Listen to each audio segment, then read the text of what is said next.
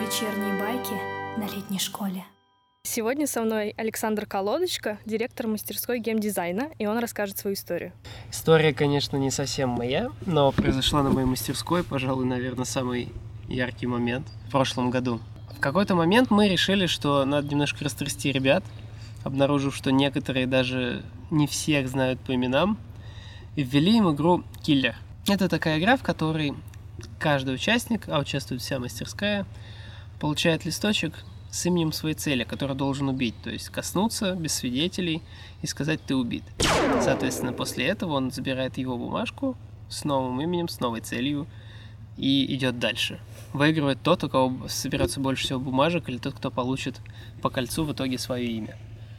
Игра длится двое суток, следовательно, вы двое суток под напряжением.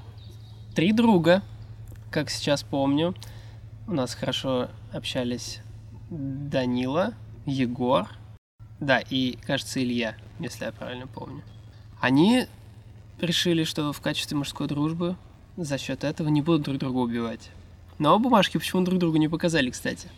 Но решили везде ходить втроем. Собственно, и в душ тоже. Собрались эти бравые бойцы, пошли в душ. Двое из них закончили чуть раньше. Это логично, потому что Егор был самый большой из них, видимо, поэтому это происходило несколько дольше. Данила и Илья, соответственно, вышли, переоделись, вышли из душевой. Между ними промелькнула какая-то тень. Они сначала не поняли, только шагов через 20 с их рассказа они такие «Егор!», Егор!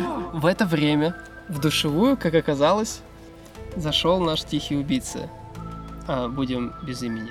Он тихо разделся, и стоит упомянуть, что никакого коварного замысла у него не было, он действительно пришел просто помыться.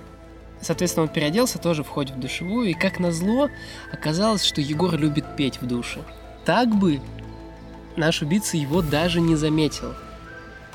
Но он узнал его по этому чудному голосу, подошел к его душевой кабинке, отдернул штору, как вы понимаете, оба были в костюмах Адама, и такой, ты убит или до тебя дотронулся?